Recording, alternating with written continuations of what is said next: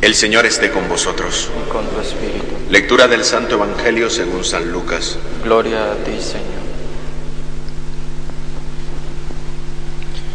En aquel tiempo, Zacarías, padre de Juan, se llenó del Espíritu Santo y profetizó diciendo, Bendito sea el Señor Dios de Israel, porque ha visitado y redimido a su pueblo, suscitándonos una fuerza de salvación en la casa de David su siervo, según lo había predicho desde antiguo por boca de sus santos profetas.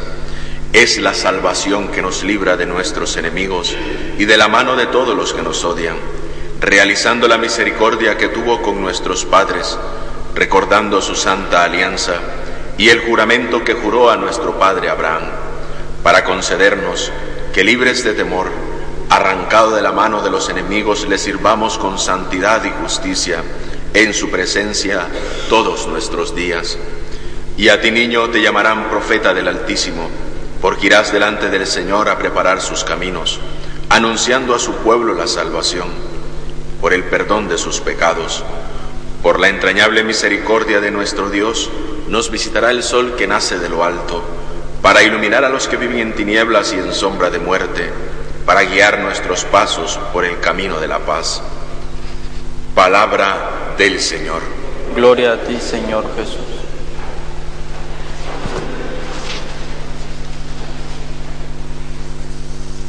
El cántico del Benedictus que acabamos de escuchar es verdaderamente uno de los cánticos que nos ayudan a encontrar sentido a una verdadera alegría como se manifiesta en Zacarías.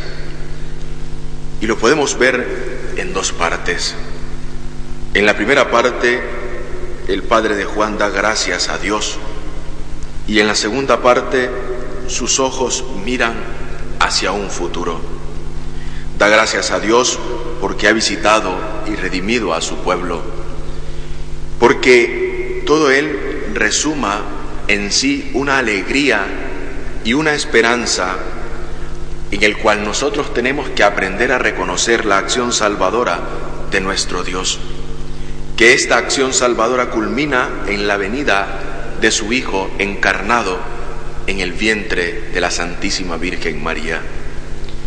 Ya sabemos que Zacarías había sido castigado por su incredulidad, pero ahora cuando la acción divina se manifiesta, él en su propia carne experimenta esa alegría y recupera el habla.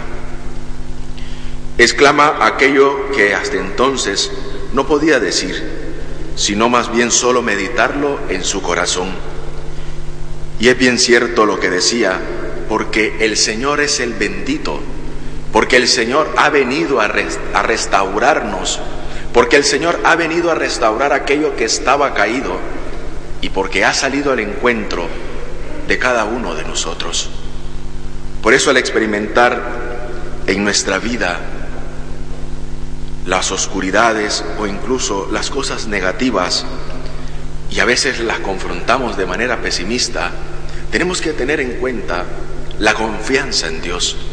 Esa confianza que se manifiesta en que el Señor nos viene a redimir y nos muestra verdaderamente cuál es el sentido de nuestra espera. Y a ti niño te llamarán profeta del Altísimo, lo dice a Juan, porque irás delante del Señor a preparar sus caminos. En la verdadera preparación que se manifiesta en Zacarías, nos visitará el sol que nace de lo alto. Ese sol que viene a iluminar nuestras tinieblas, ese sol que viene a llenar de alegría aquello que estaba triste, aquello que no tenía sentido, Jesús viene en su nacimiento a planificar en nuestra vida esa acción salvadora de Dios. Es por eso, queridos hermanos, que tenemos que tener en cuenta siempre, el Señor está cerca, el Señor ya está aquí entre nosotros, por eso dejémonos iluminar con su luz. Que este tiempo que nos hemos venido preparando durante el adviento sea verdaderamente un tiempo que hemos venido poniéndonos delante de Él, para que ilumine nuestra oscuridad, para que borre nuestro pecado, para que sea capaz de liberarnos de aquellas cosas que nos tienen presos y atados a este mundo, porque ese sol que nace de lo alto llega a nuestra vida, para tener en cuenta siempre que estamos llamados a experimentar el sano gozo y la alegría que manifiesta el nacimiento del Hijo de Dios entre nosotros. Pero a veces nos cuesta transmitir esa alegría, porque vivimos en la pena, en la tristeza, y no nos volvemos comunicadores de esa fe que se nos, que se nos manifiesta en el Hijo encarnado. Decía Pablo VI, para ser comunicadores de la fe y del Evangelio, necesitamos personas alegres y contentas que sepan transmitir lo que sus ojos han visto y que sepan transmitir lo que en fe y en obra han recibido. Pero el Evangelio no lo podemos transmitir en la tristeza. El Evangelio no lo podemos proclamar siendo personas que van tristes como que si Dios no existiera.